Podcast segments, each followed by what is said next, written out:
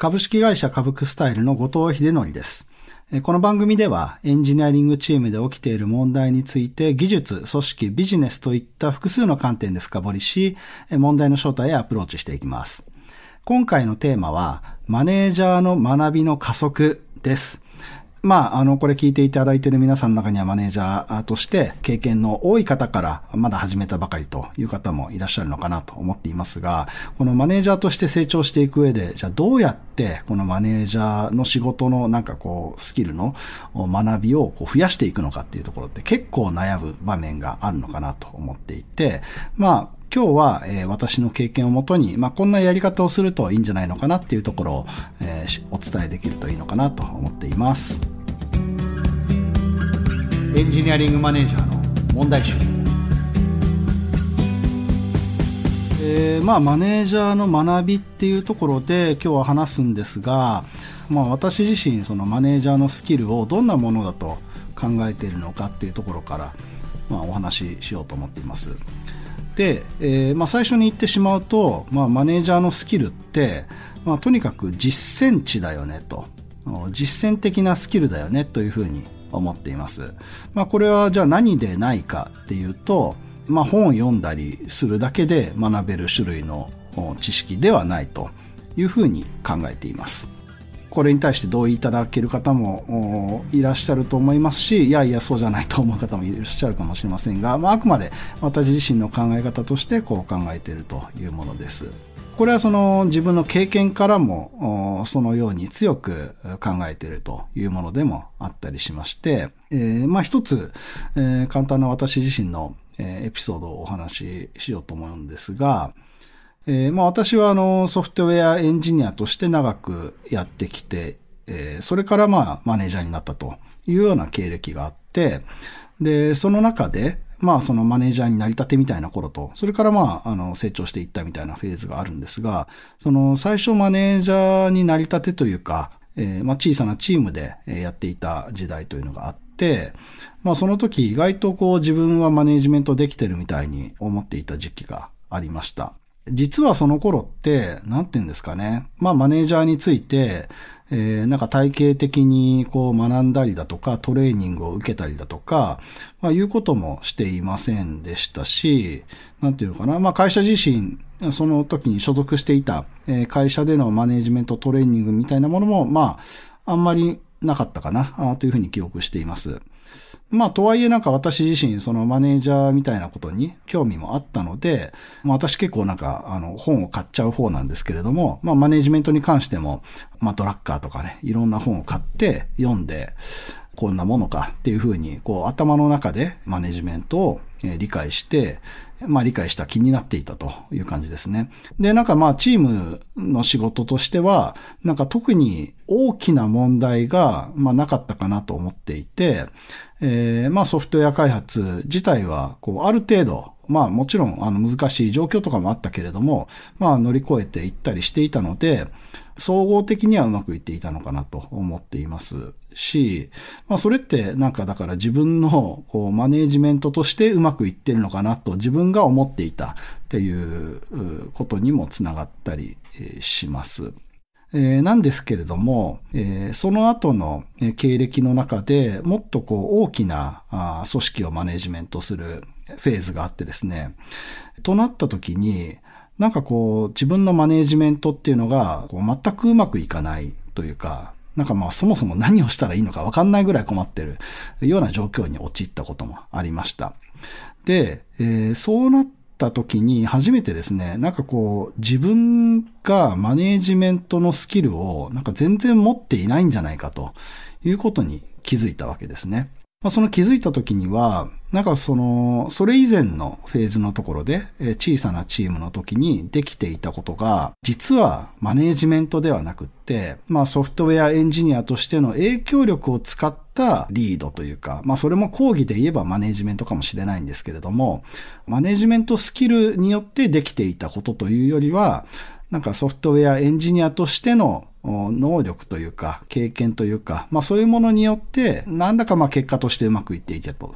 いう側面が非常に大きい状況だったのかなというふうに気づきまして、まあそうだとすると、まあ、なおさらその自分自身がそのマネジメントっていうものを知らなかったんだなということになるわけですよね。結局はですね、そのいろんな本を読んで、なんか分かった気になっていたんですけれども、でもそれって何もマネジメントについてのスキルが向上していなかったということなのかなと思っていて、で、まあ改めてその大変な状況になった後にそのマネジメントというところをまあ学び直したりしながら、かつまあ現場でその学んだことをちょっとずつ適用したり試したりしながら、えー、まあ、うまくいったもの、うまくいかないものも含めて自分自身の学びにしていくことで、まあ、マネージャーとしての、え、成長というか、スキルを、ま、ちょっとずつ積み上げていったと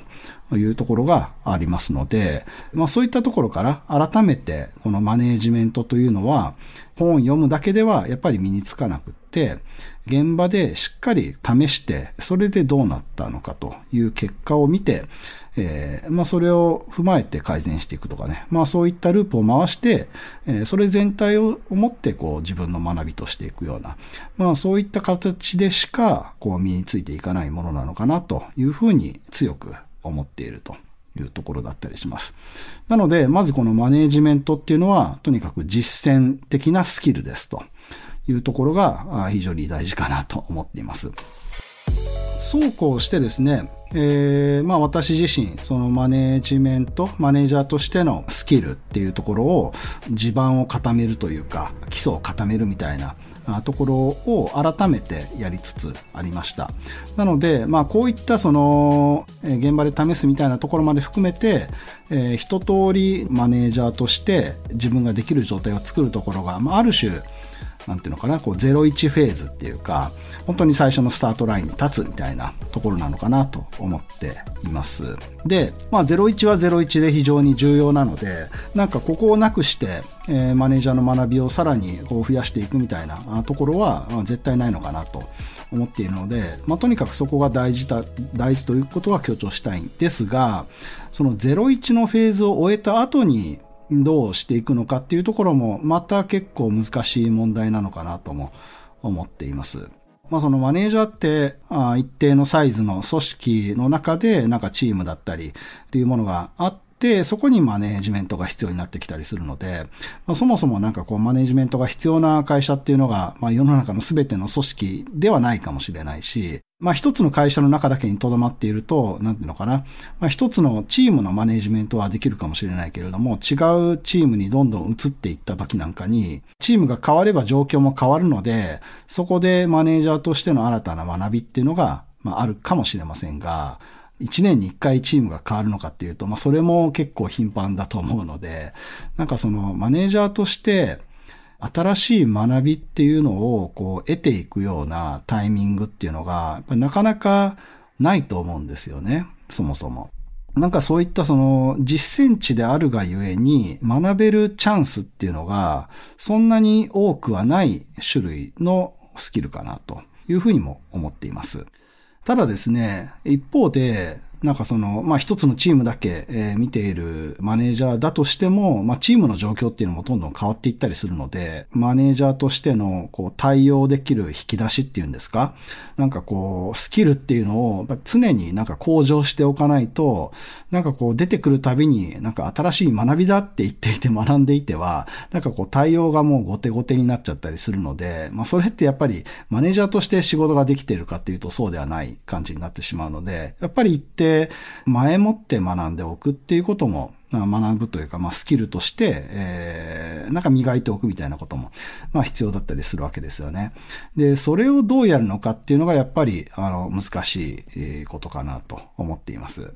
まあ、よく聞くのが、やっぱり会社の中だけだと、マネージャーの人数がそもそもそんなに多くなかったりして、なんかマネージャー同士で話したとしても、いいアイデアが出てこないだったり、みんなこう、手探りでやってる状態なので、なかなかこう、学びの幅が広がっていかないだとか、まあ、いうことを聞いたりしますね。まあ、ここからは私のおすすめになるんですけれども、こういった問題を解決する一つのアイディア、まあ、アプローチとして、まあ、社内ではなくっ、て、えー、まあ、社外ですね、会社の外側みたいなところにアプローチしていくっていう方法が、まあ、いいんじゃないかと思っています。で、これはまあ、あの、まあ、いろんなものがあるんですが、まあ、一つ、ここでお話しするのはコミュニティみたいな、え、ものですね。まあ、特にそのコミュニティの中でも、まあ今回その実践的なスキルっていうところを私強調しているので、やっぱりそういったその実践的な、なんていうのかな、生々しい問題というか、あ話というか、そういうものを扱ってるコミュニティに行くのがいいと思っていて、そういったコミュニティであれば、そのマネージャーとしての一般論みたいな話ではなくって、それぞれの会社での実際に起きているケースとか問題みたいな、まあ、ある程度そういったところを、もちろんその会社の守秘義務とかに触れない範囲で共有したりしながら、まあそこからこう、全く同じ状況に遭遇した方からのアドバイスだったり、すごく似たケース、もしくは全然反対の状況だったりだとか、えー、まあ状況が違うだけじゃなくて、同じ状況だとしても違う対応をしてどうなったとかね。まあいろいろなパターンがあったりするので、そういったその、いろんな方々からのあらゆるなんですかね、変数の組み合わせ方の違いみたいな、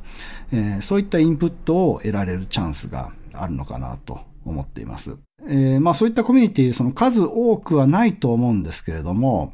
まあ、何らかの形で探して参加してみることによって、まあ自分自身のその悩みみたいなのをシェアすることもできると思いますし、まあ他の人のいろんな問題と格闘している話を聞くだけでも、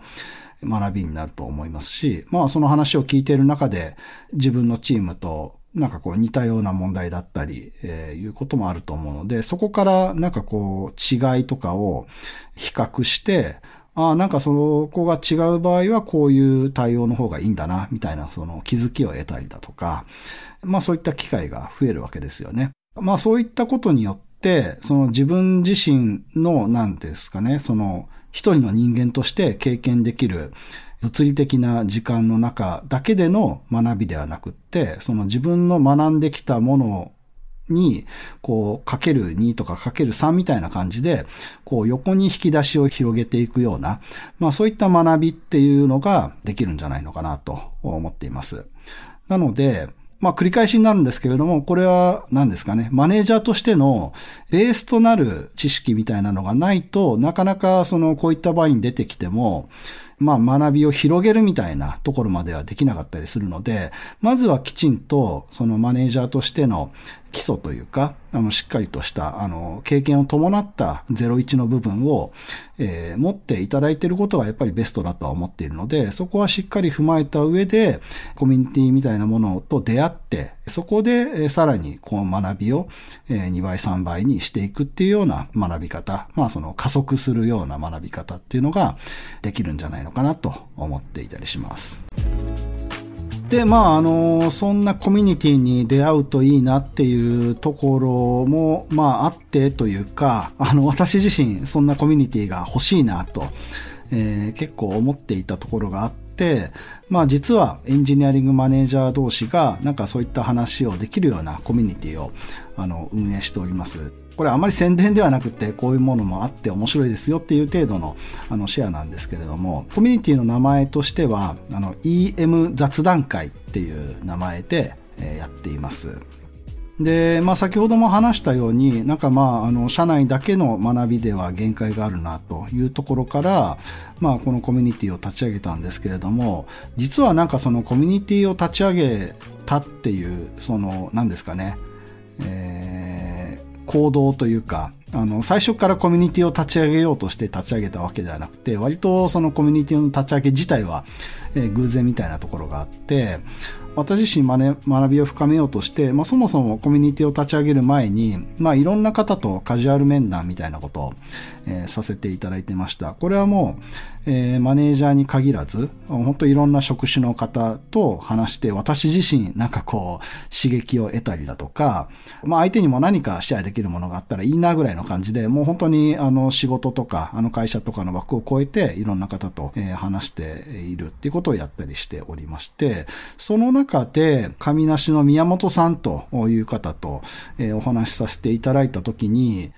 彼も当時はエンジニアリングマネージャーでやっていて、まあなんかすごく悩んでるんですよみたいな話をまあお互いしているうちに結構ですね、なんかこのあたりのその学びだとか、えー、そういった課題感に共感するものが大きくて、もうそのカジュアル面談の中で1時間ぐらい話してたんですけれども、その1時間の中で最後の方ではもう一緒になんかやりましょうよ、コミュニティ作りましょうよみたいな話まで盛り上がったんですよね。なんでもうその勢いで、もうほぼほぼその日のうちに、 Slack とかも用意して、 Notion も用意して、コミュニティで始めるぞみたいな勢いでやり始めたというところがあったりします。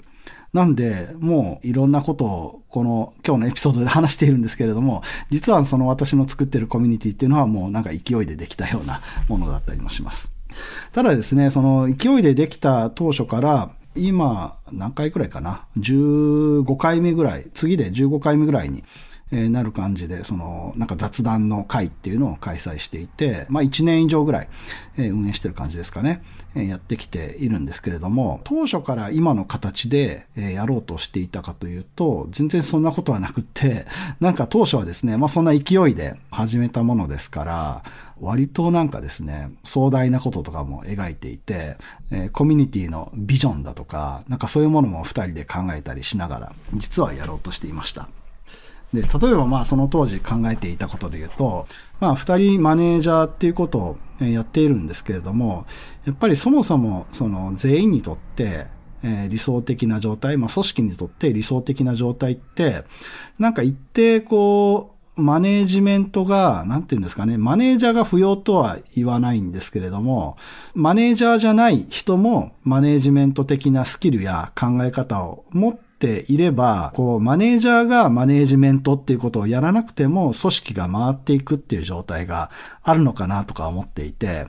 えー、そういったなんかある種こう、大人な組織だとしたら、もっと柔軟かつ、あの、スムーズに、あの、みんなが幸せに動くんじゃないのかなとか、なんかそんな話もしていたりしました。なんで、なんかそういう組織になったら、なんかマネージャーっていう役割の人はもういらなくなるよね、とかね。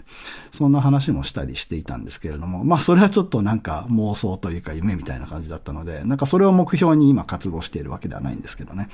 まあそういった話をしながら、まあ何を始めようっていうところで、最終的になんかまあ、今やってるような、月に1回、オンラインでの雑談スペースみたいなのをオープンして、なんかなんやかや、あの、マネージャーとしての悩み事というか、いうものを会話しましょうみたいな感じのやり方に落ち着きました。で、その、そこに落ち着くまでにはですね、まあいろいろ、まあ2点3点というほどでもないんですが、あって、まあ一番のその二人で話した中での結論としては、とにかくローコストでやろうという考え方があって、ローコストっていうのは、まあ、お金の問題以上に、えー、自分たちの運営の手間が、あもう最小限であるような状態ですね。っていう感じでやりましょうというポリシーみたいなのを見出しました。で、これってなんでこういう話になったかっていうと、コミュニティみたいなものはそのあった方がいいよねというふうに二人で考えていたんですけれども、コミュニティってその一定存続していることがえ、大事かなというところもあって、なんか短期間でこれがなくなっちゃったりすると、やっぱりあんまり意味がないというところで、これが長い間続けられるようなものである必要があると。言った時に、私も宮本さんも、なんかまあそこまでこれになんか、あの人生のエネルギーを注ぎ込むほどの、えー、力は使えないよね、というところで、まあ、とにかくやっぱりローコストで、本当ちょちょいとやるぐらいで、まあ運営が継続できる、え、ぐらいのやり方でやろうといった話をしてスタートしました。それが今の、え、形ですね。まあ雑談会として、本当にあの月に1回のオンラインミーティングの場をセットして、まあ準備もほとんどもう形式化されてるので、ドキュメントのテンプレートだけ用意して、あとはもう Zoom で話すだけみたいな感じになっています。まあそんなポリシーで、え開催していまして、まあありがたいことにというか、徐々に徐々に運営メンバーに参加してくださる方だとか、参加者として参加してくださる方も、そのめちゃくちゃ多いわけではないんですけれども、あの継続的にあのいらしてくださるようなコミュニティになっていたりします。で、まあ毎回どんな話をしてるかというと、まあ本当に様々で、えー、まあ採用に困ってみますみたいな、あの、どの会社でもある話もあれば、じゃあ評価制度をこう用意しようとしてるんだけれども、なんか他の会社でどういうふうにやりましたかねだったり、あの自分の会社のこういうところってどう思いますかみたいなフィードバックを求めるような話だったりだとか、あとは、チームの中で、ちょっとキャリアだとか、あの成長に悩んでるメンバーがいて、まあこういうアドバイスをしようとしてるんだけれども、どう思いますか？みたいな話だとか、あとはまあそういったあのチームや人の話だけではなくて、まあちょっと技術も絡めたようなソフトウェアを分割していくような問題ってまた結構よくある話だったりするんですけれども、どういう分割の仕方がいいんだろうとか、まあそれはあのソフトウェアだけじゃなくてチームの話とも結構密接に結びついてたりするんですが、まあそういうのをこうあれこれ議論したりだとか、まあ本当多岐にわたるテーマで、まあその時その時に来た方々が関心を持ってる話をするっていうような場で運営してきております。で、ちなみにですね、なんかこの手の話って、もう話し出すと、なんか全然終わらないみたいな感じになっちゃうんですよね。特にそのマネージャーの悩みとかってもう、尽きないぐらい皆さん持ってらっしゃるので、下手をすると、もう、夜が明けてしまうぐらい時間を使って話しちゃうことになりかねないので、毎回必ずもう時間制限を設けて1時間で切るっていう形で実施しています。なので、まあ、こんな感じでやってるので、もう1時間で割ともう話し始めるとすぐだったりするんですよね。なので、あの、皆さんなんかあっという間に終わっちゃいましたねっていう感じで 皆さん、あの、まあ、それは結構満足の証かなと思って聞いてるんですけれども、まあ、そんな感じの運営の仕方をしていたりします。でちなみに参加者の方で言うと、あの、まあ、全員が、あの、必ずしもエンジニアリングマネージャーじゃないといけないという、まあ、ルールは設けてないので、まあ、これからエンジニアリングマネージャーになるみたいな方もこれまで参加してくださってますし、まあ、エンジニアリングマネージャー一時期やっていたけれども、今はなんかプロダクトマネージャーやってますとか、他の職種になってますとか、ああいう方も興味を持って参加していただいたりっていうこともありますので、まあそのような緩い場として運営しております。で、あの、まあちょっとコミュニティの宣伝みたいな形で、えー、お話ししたんですけれども、まああの、このコミュニティ、えー、皆さん興味あればぜひ参加していただきたいとも思っているんですが、私自身このコミュニティをえやってきてどうだったかっていうところを最後に少しだけお話ししますね。で、あのー、これ一言で言うと、もう多分これをやっていて、えー、一番得するのが私だと思ってるぐらい、ものすごく学びがあるコミュニティかなと思っています。もちろん参加していただいた方にも何らかの学びがあると思ってるんですが、まあ私基本的にはあの、すべての雑談会に参加していて、ほとんどの参加者の方といろんなあの話を、トピックを話しているわけでして、先ほどのパートで話したように、なんかこう自分自身の経験と重ね合わせながら、他の方の状況だとどうなのかなっていうところを、もうあらゆる方の状況と照らし合わせながら、自分の経験だったら、もしくは自分がその場にいたらどうなのかなっていうところをなんか何度も何度も頭の中で思考実験させていただくような場になっているので、もう本当になんか私自身が多分一番このコミュニティから学びを得てるんじゃないかなと思っていまして、そういう意味ではなんかもう、まあ今無料で開催してるんですけれども、なんかその私がもうお金を出さないといけないんじゃないかなぐらいの感じで、本当に私が一番恩恵を受けているのかなとというところだったりもします。まあなので、まあこういったところにたくさん参加すると、まあそういった学びもまあ、得られるよっていうところなんですけれども、まあ、本当に私自身は、えたくさんの学びを得て、まあ、そのマネージャーとしてのまあ、学びの加速というか、まあ、あの、そういった実感もありますし、なんか自分自身の自信というか、ああいうところにもつながっているところがあったりしますので、まあ、あの、この私のやってるコミュニティに限らず、まあ、そういった学びの仕方で、えー、皆さん、ぜひ、こう、ご自身の引き出しを増やしていっていただけるといいんじゃないのかなと、強く思っております。というわけで今日はあのマネージャーの学びの加速みたいなところでお話をしてきました。なんかしつこいようですが、学びを加速する前のなんか01フェーズというか、あの、しっかりとまず、えー、基礎を固めるみたいなところが、あの、大事だというところは、あの、強調しておきたいんですけれども、まあ、とはいえやっぱり、あの、その先の部分、いかに自分自身の引き出しを増やしていくのかっていうところも、あの、とても難しいことだったりもするので、ぜひ、あの、今日、えー、これを聞いていただいた方々が自分の会社だけじゃなくて、なんか外に出ていくみたいな、えー、アクションを勇気を持って取っていただけるといいのかなと思っています。さて、この番組では感想や質問、リクエストなどお待ちしております。番組詳細欄にあるリンクよりお気軽にご投稿ください。ツイッターではハッシュタグ EM 問題集をつけてツイートしてください。EM はアルファベット、問題集は漢字でお願いします。そして Apple Podcast や Spotify の Podcast ではレビューもできますので、こちらにも感想を書いてもらえると嬉しいです。お相手は株式会社株クスタイル COO 兼 CTO の後藤秀則でした。